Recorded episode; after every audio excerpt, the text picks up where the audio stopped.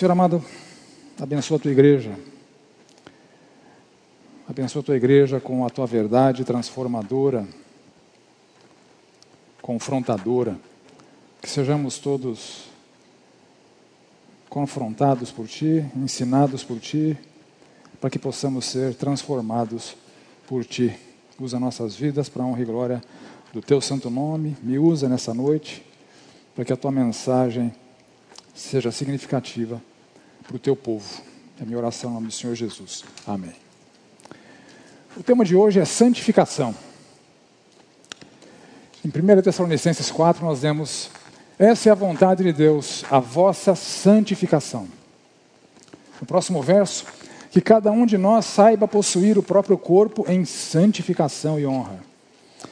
Porquanto Deus não nos chamou para a impureza, e sim para a santificação. Seguir a paz com Deus e a santificação sem ninguém, sem a qual ninguém verá o Senhor. O conceito teológico por trás da santificação é separar alguma coisa do mundo, no caso, né, para um propósito santo, sagrado é consagrar, é purificar. E nós encontramos uma explicação mais simples, direta e prática em alguns versos da Bíblia. Vou citar para vocês alguns deles. Efésios 5:1. Sede, pois, imitadores de Deus como filhos amados. Sede meus imitadores, como também eu sou de Cristo. Seja a atitude de vocês a mesma de Cristo Jesus. Assim, meus irmãos, imitar a Deus imitando a Cristo ou imitando pessoas que imitam a Cristo, essa é a essência da santificação, essa é a vontade de Deus para todos nós. Sempre que eu faço, digo, penso, intento algo que nem Deus, nem Jesus fariam, diriam, pensariam ou intentariam, a minha santificação está comprometida. E ao contrário, sempre que eu faço, digo, penso, intento aquilo que Deus, Jesus fariam, diriam, pensariam, intentariam a santificação em mim. Repare que o fundamento da santificação é o próprio Deus. Na lei, lá em Levítico, o Senhor fala assim: Eu sou o Senhor vosso Deus, portanto vós vos consagrareis e sereis santos, porque eu sou santo.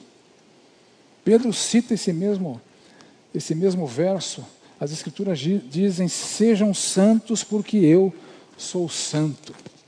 Assim, a santidade engloba todas as transformações em nosso ser, que uma vez regenerado passa a ser habitado pelo Espírito Santo e progressivamente vai se tornando cada vez mais parecido com o Senhor Jesus Cristo, servindo e honrando a Deus em tempo integral. Essa é a essência da santificação. Enquanto na salvação nós reconhecemos Jesus como nosso Salvador, na santificação nós o reconhecemos como nosso Senhor como dono das nossas vidas, a quem devemos obediência.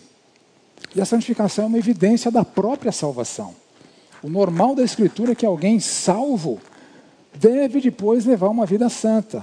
Em Hebreus nós vemos seguir a paz com todos e a santificação sem a qual ninguém verá o Senhor. Não é uma etapa opcional no plano de Deus para o seu povo, embora seja amplamente negligenciada. E negligências têm consequências. Muitos vivem como se ser salvo do inferno fosse o único plano de Deus para si aqui nesse mundo. Está tá longe da realidade. O plano de Deus envolve a nossa transformação e, nossa, e nosso amoldar ao caráter do Senhor Jesus Cristo. E nós vivemos em dias em que muitos pecados são amplamente tolerados, por pessoas crentes nas mais diversas comunidades religiosas desse país. Fofoca, maledicência, avareza, orgulho, arrogância, falta de mansidão, de domínio próprio, desejo de aparecer, de ser elogiado. A própria humildade passou a ser uma virtude que muitos fingem ter só para aparecer. Paradoxal, mas é a realidade. Né? É como a gente vê nas redes sociais pessoas que depois de discorrerem longamente sobre seus grandiosos feitos, terminam suas postagens com só lhe deu glória. É, termina em latim, né, para fechar com chave de ouro a exibição. Né? Vivemos dias em que, infelizmente, muitos crentes vivem vidas duplas, pecados ocultos, como se não devesse satisfação para Deus. Vamos considerar esses casos que eu vou narrar para vocês agora, que Eu vou omitir os nomes, obviamente, mas são casos de pessoas conhecidas minhas, seja porque passaram por essa igreja, seja porque eu tive algum contato ministerial com elas. Certo homem, que todos consideravam maduro, fiel ao Senhor, superativo no ministério, no tempo que teve nessa igreja, em outras igrejas pelas quais passou, um casamento aparentemente sólido, foi fazer um treinamento numa cidade distante, ficou alguns dias nessa cidade. Voltou para casa, tocou a vida, e meses depois desse treinamento, a sua esposa encontra nas suas coisas um, um teste de DNA, de verificação de paternidade. Ele foi verificado se era o pai de uma criança, e ela foi indagá-lo sobre aquilo. E ele não conseguiu esconder. Nesse período que ele ficou lá fazendo aquele treinamento, se envolveu sexualmente com uma mulher que engravidou, disse que o filho era dele, enfim. O filho não era, mas a notícia foi devastadora para o casamento, pois revelou um estilo de vida imoral que não estava restrito àquele fato isolado. Não foi uma aventura isolada, era um estilo de vida pecaminoso. Segundo caso, empresário cristão, também alguém, alguém aparentemente fiel ao Senhor, piedoso, muito bem sucedido nos negócios, subornou alguns funcionários públicos para obter vantagens financeiras ilegais para sua empresa, acabou sendo alvo de uma investigação federal, corre o risco de ir para a cadeia. Da porta da empresa para dentro, a ética cristã não entrava. E fora da empresa, ele tinha aparência de santidade. Terceiro caso e último. Um advogado cristão muito bem sucedido financeiramente. Alguém que veio conhecer as nossas práticas para verificar se poderia aproveitar alguma coisa na sua igreja, onde ele era vice-presidente, responsável pelos ministérios da igreja, pela supervisão dos ministérios da igreja, papel parecido com o que eu desempenho aqui nessa igreja. E um dos temas da nossa conversa foi justamente o critério utilizado para identificar e nomear líderes para a Igreja de Cristo. Eu enfatizei que a nossa prática prioriza o caráter bíblico, conforme 1 Timóteo 3, Tito 1 e outros textos. Né? Na conversa ficou claro que ele não dava muita bola para isso e que procurava identificar profissionais já bem-sucedidos e de destaque nas suas áreas para que pudessem servir na igreja com o mesmo destaque que alcançavam nas suas atividades profissionais. Alguns meses depois da nossa conversa, eu soube que ele estava na cadeia, preso por compra de sentença no judiciário para favorecer empresas. Como alguém corrupto e envolvido com a distorção da justiça se empenha tanto para preservar essa posição de influência dentro da igreja, como vice-presidente, e a sua imagem como homem piedoso. Uma vida dupla. E há muitos casos lamentáveis como, como esse, que nós temos conhecimento. E como devemos, como devemos olhar para esses casos? Em primeiro lugar, com humildade e temor. Que a palavra de Deus nos adverte da seguinte maneira: se vocês pensam que estão de pé, cuide para que não caiam. Essa é a vontade de Deus, a vossa santificação. Deus demanda a nossa santificação, mas nos disponibiliza tudo o que é necessário para viabilizá-la. E há seis, pelo menos seis recursos que eu vejo na sua palavra, que são dados por Deus com o intuito de viabilizar a nossa santificação. O primeiro recurso é a conversão. Em Atos 3, Pedro e João estão entrando no templo, são abordados por um paralítico, o paralítico pede dinheiro. É, Pedro fala: Não possuo ouro nem prato, que eu tenho te dou. Em nome de Jesus Cristo, Nazareno, levanta e ande. Aquele homem se levantou, andou, entrou com, ele no, entrou com eles no templo, pulando, adorando a Deus. O povo viu aquilo, ficou maravilhado, se achegou para ouvir Pedro. Pedro pregou para eles, foi preso depois, mas pregou para eles. E o ponto alto da pregação de Pedro foi: Arrependei-vos e convertei-vos para serem cancelados os vossos pecados.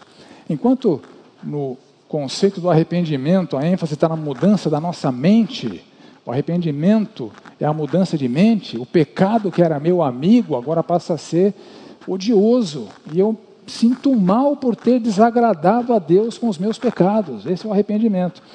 E a ênfase conceitual da conversão está justamente na mudança de vida. Eu que caminhava naquela direção de pecados, de, de, de me aplicar a pecaminosidade, agora eu mudo a minha vida e passo a andar conforme Deus determina.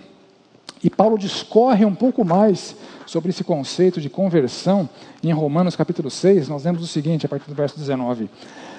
Assim como ofereceram os seus membros para que fossem escravos da impureza e da maldade que leva à maldade, assim ofereçam agora os seus membros para que sejam salvos, servos da justiça para a santificação. Então, Paulo está dizendo: com a mesma aplicação que vocês tinham para pecar, agora vocês canalizem essa energia e se apliquem para não pecar, para que vocês sejam servos da justiça e da santificação. Porque quando vocês eram escravos do pecado, estavam livres ou descomprometidos em relação à justiça. Naquele tempo, que frutos vocês escolheram? Somente as coisas de que agora vocês se envergonham, porque o fim delas é a morte. Agora, porém, libertados do pecado, transformados em servos de Deus, o fruto que vocês escolhem é para a santificação, e o fim, neste caso, é a vida eterna. O que aconteceu com aquele público entre naquele tempo de perdidos com o agora de crentes? Houve a pregação do Evangelho, eles entenderam que Cristo morreu na cruz pelos seus pecados, que quitou a dívida que eles tinham para com Deus, e houve a resposta de fé a esse fato. Então, quem crê que o Senhor Jesus morreu na cruz pelos seus pecados, não vai ter os seus pecados eh, punidos no inferno, quem não, quem não crê vai ter os seus pecados punidos no inferno. E eles então, é, por sua resposta de fé, foram convertidos. Deus operou o milagre da conversão e eles foram libertados da escravidão que tinham em relação ao pecado.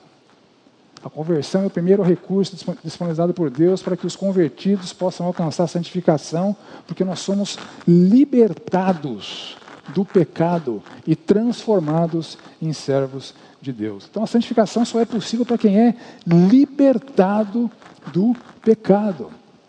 E esse termo bíblico é, utiliza aquela figura, aquela imagem da escravidão do primeiro século. É, no tempo, nos tempos do Império Romano, o escravo era propriedade de alguém. O status social de um cidadão romano era medido pela quantidade de escravos que ele tinha, quantas pessoas que ele era dono, que ele mandava. Um escravo era um bem possuído, não tinha qualquer direito. Seu dono tinha direito sobre sua vida, sobre sua morte. O escravo era impotente, subjugado, explorado. Seu dono poderia torturar, torturá-lo, abusar dele, explorá-lo sexualmente, qualquer que fosse a idade. E nenhuma represália é, acontecia para aquele dono de escravo. No Brasil, nós vivemos essa triste realidade. A escravidão foi uma instituição desse país. Então, a escravidão foi uma instituição nesse país que perdurou cerca de 300 anos, acabou só em 1888, uma, uma realidade não tão remota. Meu avô nasceu perto, perto dessa data. Né? Então, nós, nós temos o conceito é, muito claro para nós do que é ser um escravo. O Brasil teve isso. E o conceito bíblico traz justamente essa relação daquele que é escravizado pelo pecado dominado, subjugado, possuído, consumido pelo pecado, sem alternativas de se livrar daquilo. Então, o pecado escraviza cada pessoa que é impotente para se libertar. Assim, a conversão é um ato milagroso realizado por Deus que liberta dessa escravidão do pecado, de modo que, uma vez libertados da impossibilidade de alcançar a santificação por conta da escravidão, a santificação não se torna uma opção, se torna uma mandatoriedade. Nós não temos a opção de sermos santos, agora Deus deseja, ordena que sejamos santos. Do senhorio do pecado que leva à morte, somos resgatados para o senhorio de Cristo, que nos garante a vida eterna e que implica em obediência ao Senhor Jesus. Segundo recurso, que Deus nos dá, que viabiliza a nossa santificação, é o Espírito Santo. Reparem em 2 Coríntios 3. Pois o Senhor é o Espírito, e onde há, onde está o Espírito de, do Senhor, ali há liberdade. Portanto, todos nós, dos quais o véu foi removido, podemos ver e refletir a glória do Senhor, e o Senhor, que é o Espírito, nos transforma gradativamente à sua imagem gloriosa, deixando-nos cada vez mais parecidos com Ele. Essa é a obra do Espírito Santo em nossas vidas. Tornar-nos cada vez mais parecidos com o próprio Deus. E a ordem de Deus agora, então, é sejam santos, mas essa ordem não vem acompanhada com um se vir aí. Não, ele deu um recurso poderoso que é a habitação do Espírito. Então, pelo poder do Espírito, nós podemos alcançar a santificação. Então, há uma sinergia, uma colaboração entre o nosso empenho e o poder de Deus disponibilizado através do Espírito para que a gente alcance a santidade, a santificação. E a gente consegue entender bem esse conceito se avaliarmos uma disciplina da física chamada hidráulica, é, que estuda a dinâmica dos fluidos. As, das descobertas da hidráulica, a engenharia tem produzido equipamentos que são capazes de produzir uma força descomunal, fenomenal. Então a engenharia tem construído tratores, guindastes, macacos hidráulicos, que são caracterizados pela sua força. O conceito básico é o seguinte: uma pequena força que é exercida nesse equipamento tem como resultante uma força muito maior do que a força original. Pensa no macaco hidráulico que a gente sempre vê nas oficinas mecânicas e nas funilarias. Uma pequena força que é aplicada na sua alavanca é capaz de levantar um carro. Se aquela força da alavanca fosse aplicada no carro, não faria nem cosquinha, não mexeria o carro. Então, a hidráulica amplifica a força. E a dinâmica do Espírito em nossas vidas é parecida. Deus ordena que nós nos empenhemos pela santificação. Mas o nosso empenho humano ele é absolutamente incapaz de produzir o resultado esperado, que é a santificação. Então, quando nós nos empenhamos, o Espírito entra com o poder complementar necessário para que o milagre seja garantido. Entretanto, se não obedecermos à ordem de colocarmos o empenho que nos é possível, o Espírito Santo não tem como agir. A Bíblia nos ensina em Efésios 4 que nós podemos entristecer o Espírito quando nós não damos ouvidos à sua voz que nós podemos apagar o Espírito, em 1 Tessalonicenses 5, ou seja, a atuação do Espírito em nós pode ser suprimida, ele não age mais, porque nós não nos empenhamos na parte que nos cabe, a força resultante do Espírito não é aplicada. Nós podemos até ofender, ultrajar o Espírito, se nós vivemos deliberadamente em pecado. Por isso que a ordem bíblica é para que nós nos enchamos do Espírito Santo de Deus, de maneira que a pouca força que somos capazes de aplicar em prol da nossa santificação, ela é potencializada, amplificada pelo poder infinito do Espírito e o milagre é consumado em nossas vidas. Nosso empenho, mais poder do Espírito, resulta em santificação. Terceiro recurso que o Senhor nos dá para a nossa santificação é a Sua palavra. Em 1 Timóteo 3, nós vemos assim: Toda escritura é inspirada por Deus e útil para o ensino, para a repreensão, para a correção, para a educação na justiça, a fim de que o homem de Deus seja perfeito e perfeitamente habilitado para toda boa obra.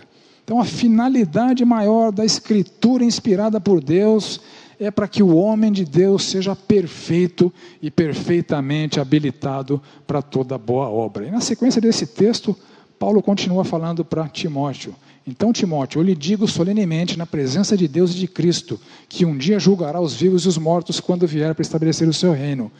Prega a palavra, a tempo ou fora de tempo, seja ocasião favorável, seja não.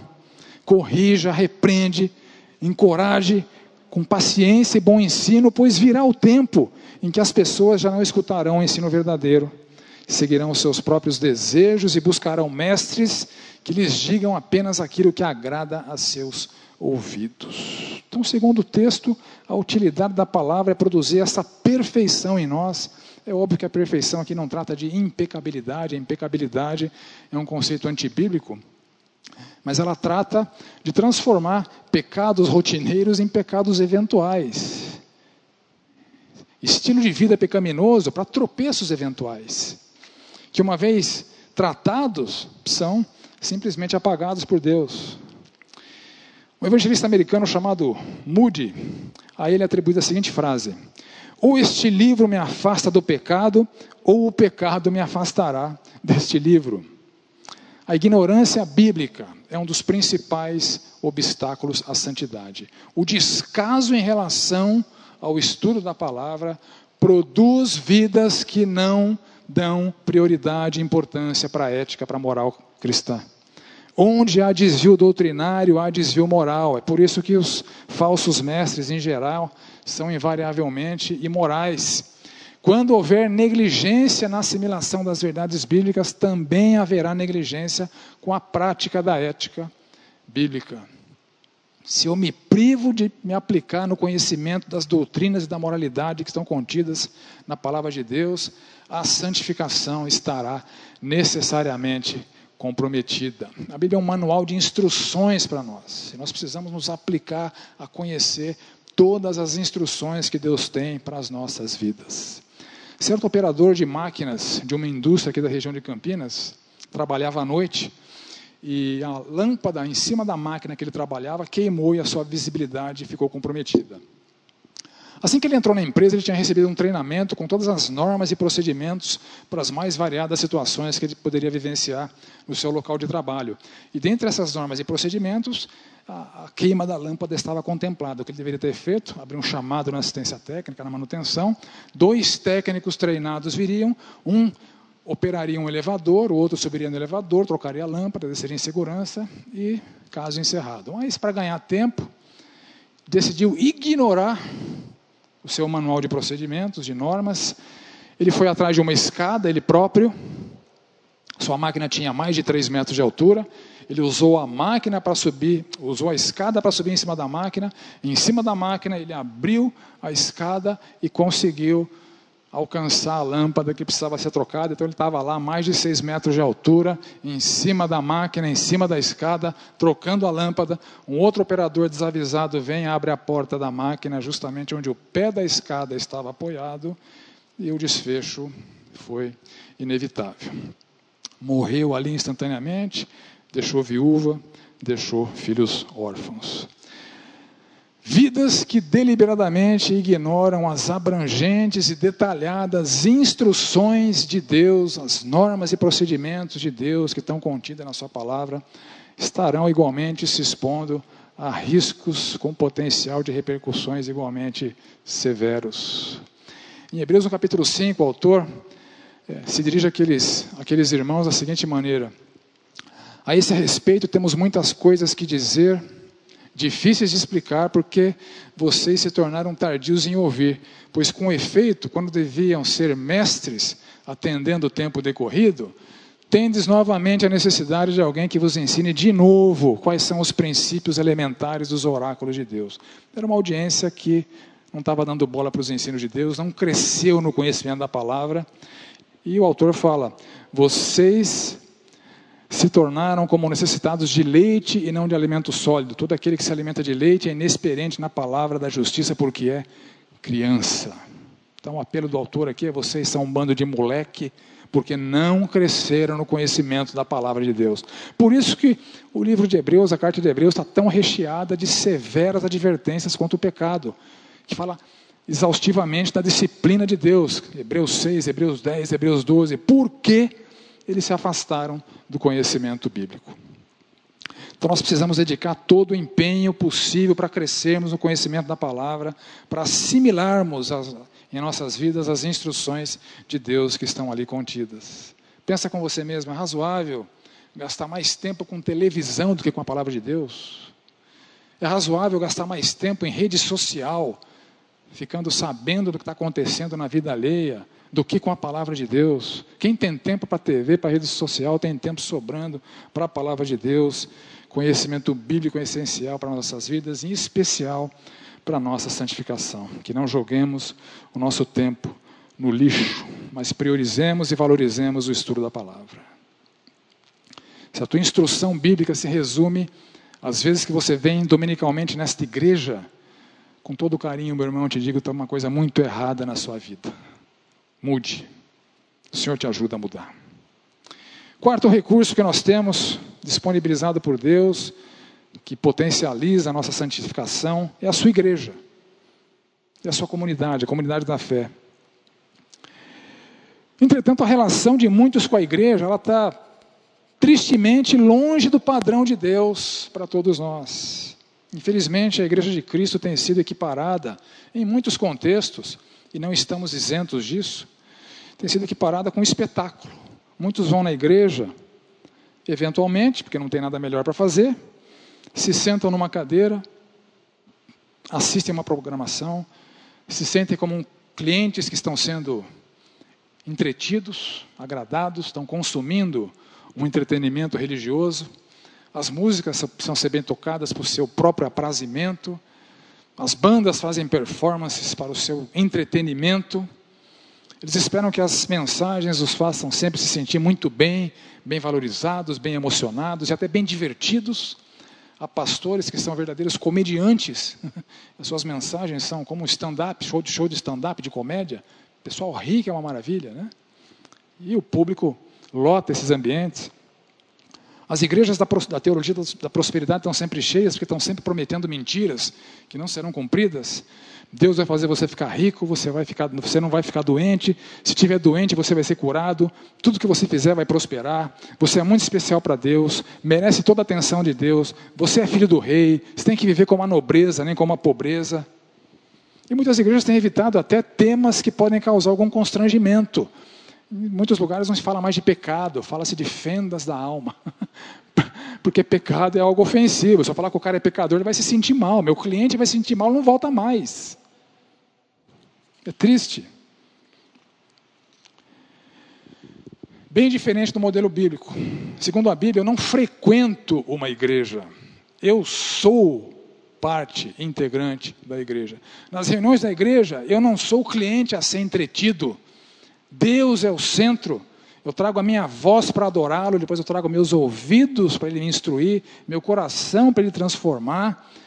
E a reunião dominical é uma das oportunidades que existem na Igreja de Cristo para que sejamos edificados. Está longe de ser a única. Eu sou um membro de um organismo vivo, eu tenho que desempenhar uma função nesse organismo. Todo o corpo tem órgãos, tem membros, todos eles são importantes para o corpo. O corpo de Cristo não admite verrugas. Aqueles que estão grudadinhos lá, só desfrutando do que o corpo tem para oferecer. Então nós precisamos entender esse conceito bíblico e procurar praticá-lo. Veja alguns textos. Capítulo 3 de Hebreus. Tende cuidado, irmãos, jamais aconteça haver em qualquer de vós perverso coração de incredulidade que vos afaste do Deus vivo. Pelo contrário, exortai-vos mutuamente a cada dia, durante o tempo que se chama hoje, a fim de que nenhum de vós seja endurecido pelo engano do pecado. Ora, como é que pode haver essa exortação mútua a todo o tempo. Se meus encontros com outras pessoas cristãs são informais, são casuais, são escassos, se eu não tenho relacionamentos maduros dentro da igreja, a ordem não pode ser obedecida.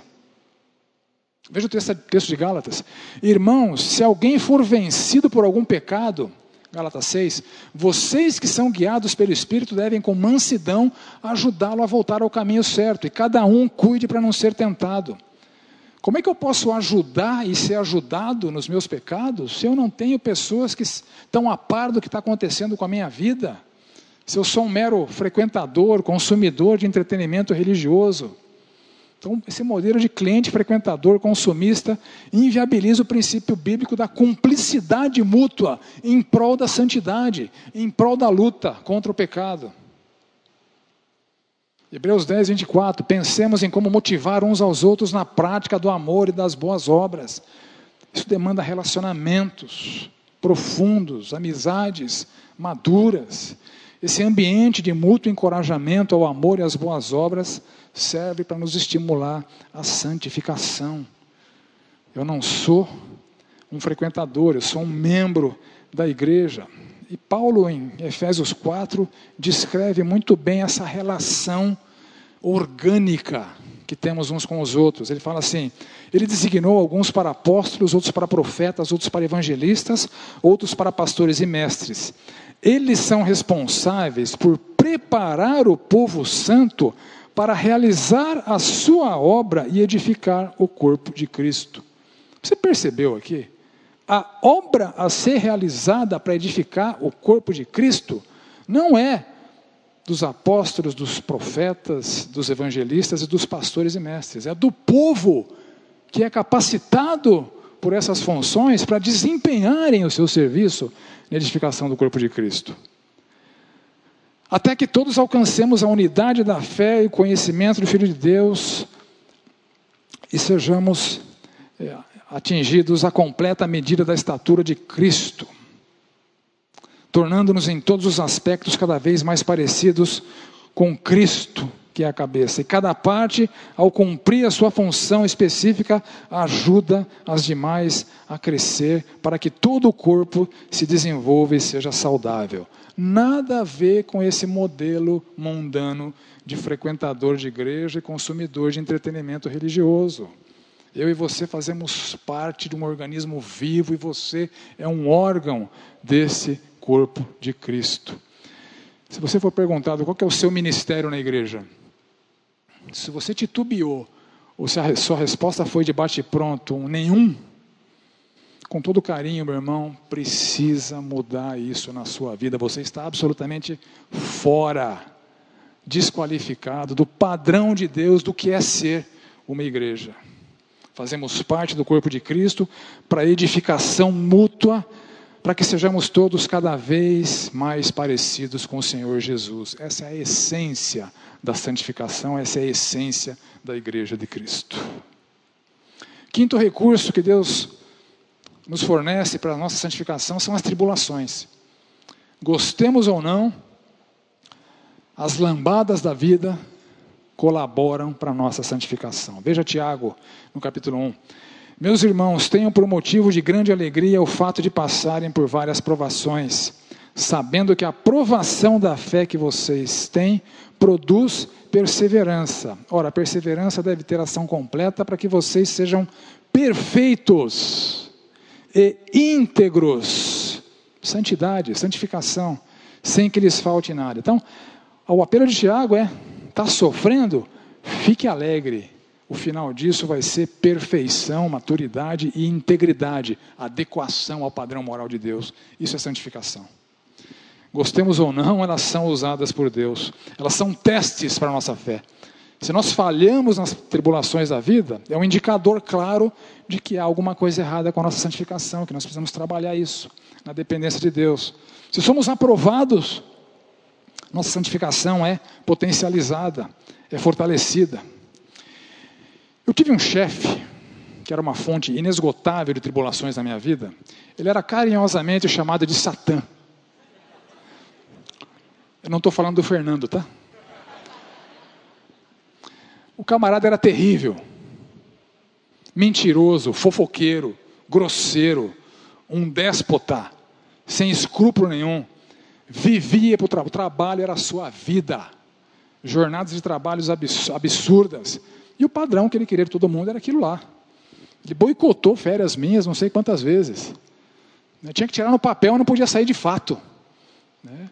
Era uma fonte inesgotável de tribulação na minha vida e eu tropecei muitas vezes, eu pequei muitas vezes. Ficava com ódio do camarada, desejava o seu mal. A Bíblia fala que esses são pensamentos homicidas. Né? Me envolvia na roda dos escarnecedores, falava mal bati a boca com ele. E eu percebi muito facilmente que eu estava absolutamente equivocado na minha conduta e fora do padrão de Deus. O pagão que é escravo do pecado, tudo bem ele se comportar assim, mas não o filho de Deus. E eu procurei mudar de atitude, procurei diante das tribulações que ele trazia para a minha vida, responder com mansidão, dedicava ao trabalho para produzir eh, resultados compatíveis com aquilo que Deus espera de mim, mas a situação ficou insustentável. Eu percebi que aquele não era lugar para eu trabalhar, porque as jornadas de trabalho estavam absurdas. Passava muitas horas na empresa durante o dia, eventualmente era chamado de madrugada para resolver problema na empresa, enfim. O casamento estava sendo comprometido, relacionamento com filhos, eh, devoção a Deus, ministério. Claramente não era para eu estar ali, eu enxerguei isso com clareza. Primeira oportunidade de emprego que eu tive, eu fui falar. Né? Chamei o Satã para conversar. e apresentei meu pedido de demissão. Aliás, comuniquei que eu estava saindo. Ele perguntou por quê. Eu contive né, meu ímpeto de vomitar sobre ele tudo que eu tinha contra ele, mas procurei de maneira mansa apresentar minhas razões e ele percebeu que eu estava sendo por causa dele. Ele era o problema. Ele ouviu aquilo, ficou em silêncio por alguns segundos e me disse: Mas você pedindo demissão, você vai sair sem nada, sem fundo de garantia, sem a rescisão, sem o aviso prévio, enfim. Eu falei: Eu sei, eu sei, mas a decisão já está tomada, não estou aqui para negociar, estou aqui para comunicar. Aí aconteceu o imponderável, coisa que eu, que eu, nunca vi na minha vida trabalhando naquele, naquele ambiente. É, ele me ofereceu para me demitir para que eu pudesse receber essa compensação financeira. E meu salário não era baixo, era um salário bem alto. Né? É por isso que eu me submeti tanto tempo para aquela situação insustentável. Depois eu ouvi um termo que definia, minha, definia bem a minha relação com aquela empresa: algema de ouro. o salário alto fazia que eu engolisse mais sapo do que era razoável. Mas enfim, eu entendo que Deus usou a vida daquele homem para abençoar a minha vida por conta de vitórias que o Senhor me concedeu nessa área de vencer as tribulações de acordo com os padrões de Deus. Tribulações fazem parte da vida, são testes de santidade. Se reprovados, temos a evidência, temos o indicador de que precisamos melhorar para agradar o Senhor. Se somos aprovados, a nossa santidade agrada a Deus, que tem maneiras surpreendentes e inesperadas de nos abençoar. Sexta e última, sexto e último recurso que Deus disponibiliza para nossa santificação é a disciplina. Veja Hebreus 12, verso 9. Além disso, tínhamos pais humanos que nos disciplinavam e nós os respeitávamos Quanto mais devemos submeter-nos ao Pai dos Espíritos, para assim vivermos. Nossos pais nos disciplinavam por curto período, segundo lhes parecer melhor, mas Deus nos disciplina para o nosso bem, para que participemos da Sua santidade. A disciplina de Deus é para preservar a nossa participação na Sua santidade. Deus usa esse recurso quando seus filhos se desviam do padrão moral que ele estabeleceu. A disciplina serve para corrigir esses desvios de conduta recorrentes. Tropeços eventuais não são tratados por Deus como disciplina. Eles fazem parte da condição humana ainda não glorificada. Em 1 João capítulo 1, a gente vê o seguinte: se dissermos que não temos pecado nenhum, a nós mesmos nos enganamos e a verdade não está em nós. Se confessarmos os nossos pecados, Ele é fiel e justo para nos perdoar os pecados e nos purificar, nos purificar de toda a injustiça. Eu tropeço, um pecado eventual, eu confesso a Deus, eu reparo danos que eventualmente tenha cometido. Se ofendi alguém, eu vou lá, me retrato, confesso e Deus, fiel e justo, me perdoa e me purifica. Está superado. A disciplina entre cena, quando os tropeços que deveriam ser raros e eventuais tornam-se estilo de vida. Eu posso eventualmente ser grosseiro com alguém, eu me retrato com a pessoa, eu confesso para Deus, eu sou perdoado. Agora, se eu sou um cavalo que briga com todo mundo a todo tempo, esse é um estilo de vida pecaminoso. E, a, e nesse caso, a disciplina de Deus se aplica. E a palavra de Deus, ela nos ensina alguns tipos de disciplina. O primeiro deles primeiro tipo de disciplina divina que é ensinado na Bíblia, foi delegado pelo Senhor Jesus para a sua igreja. Está lá em Mateus 18. O Senhor Jesus estabeleceu um processo disciplinar que deve ser praticado pela sua igreja. Olha o que o Senhor Jesus fala. Se seu irmão pecar contra você, vai e repreenda-o em particular. Se ele ouvir, você ganhou seu irmão. Se não ouvir, Leve ainda com você uma ou duas pessoas, para que, pelo depoimento de duas ou três testemunhas, toda a questão seja decidida. Se ele se recusar a ouvir essas pessoas, exponha o assunto à igreja. Se ele se recusar a ouvir também a igreja, considere-o como gentil e publicano. Em verdade lhes digo que tudo que, te, que ligarem na terra terá sido ligado nos céus, e tudo que desligarem na terra terá sido desligado nos céus. Então, processo aqui está bem definido. Primeiro passo, repreensão em particular. Ouviu, ganhou irmão. Não ouviu, segundo passo, leva uma ou duas testemunhas. Ouviu, se arrependeu, está restaurado, ganhou irmão. Não ouviu, traz o problema para a igreja, conte para a igreja para que a igreja o repreenda. Infelizmente já tivemos que fazer isso aqui algumas vezes. É triste. Felizmente, em muitos casos dos processos disciplinares que nós abrimos aqui, eles acabam no primeiro ou no segundo passo. Mas já chegamos algumas vezes no terceiro passo. E é dito para a igreja.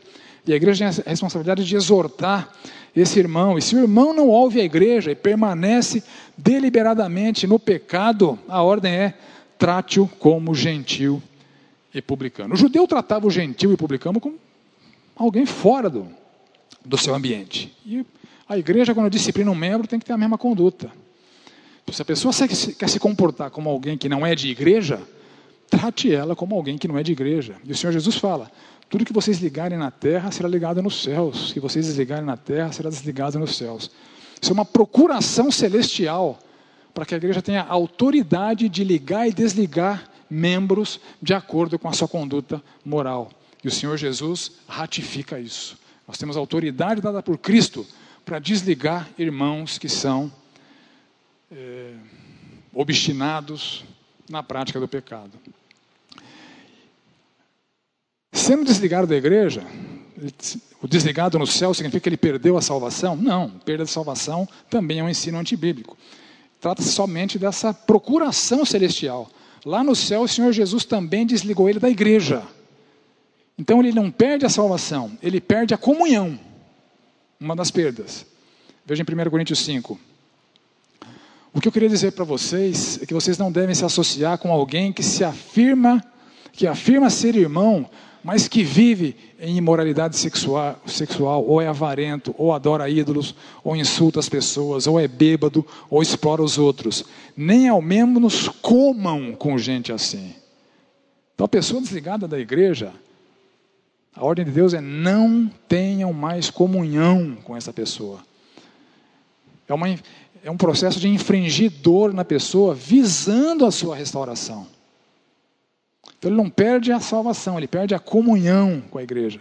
Agora ele perde também a proteção daqueles que estão de, fazendo parte da igreja, tem da parte de Deus. Repare em 1 Coríntios 5, 3. Eu, na verdade, ainda que fisicamente ausente, mas presente em espírito, já sentenciei como se tivesse presente que o autor de tal infâmia, em nome de nosso Senhor Jesus, reunidos com vocês e o meu espírito, com o poder de Jesus, nosso Senhor, que esse tal seja entregue a Satanás para a destruição da carne, a fim de que o espírito seja salvo no dia do Senhor. Alguém desligado da igreja está entregue a Satanás. E Deus passa a usar as hostes malignas para infringir dor e sofrimento, visando a sua restauração. A salvação ele não perde, porque o espírito vai ser salvo no dia do Senhor, mas a sua vida, a ideia é que ela seja um inferno. Um segundo tipo de disciplina divina ensinada na Bíblia diz respeito à disciplina de líderes da igreja. Então, você que é líder da igreja, presta atenção. 1 Timóteo 5,19. Não aceites denúncia contra presbíteros, senão exclusivamente sob depoimento de duas ou três testemunhas Quanto aos que vivem no pecado, repreende-os na presença de todos, para que os demais também temam. O rigor disciplinar para pastores, para líderes é maior. Não tem primeiro passo, não tem segundo passo, não tem terceiro passo. A repreensão deve ser pública. Se você que foi chamado para ser modelo para o rebanho, não está sendo modelo para o rebanho, a repreensão será pública, para que o rebanho tema. Isso deve despertar em nós que somos líderes muito temor. Deus não está comprometido em proteger a nossa reputação. Nem Satanás, né? Como diz o dito popular, o diabo ajuda a fazer, mas não ajuda a esconder. Se falharmos como modelos para essa igreja, é esta a conduta que essa igreja precisará adotar. Infelizmente, já tivemos que fazer isso no passado com líderes dessa igreja. É muito triste, mas é necessário, é o processo de Deus. Ainda um terceiro tipo de disciplina divina que é ensinado na Bíblia e que afirma que Deus pode nos disciplinar diretamente, não através da igreja.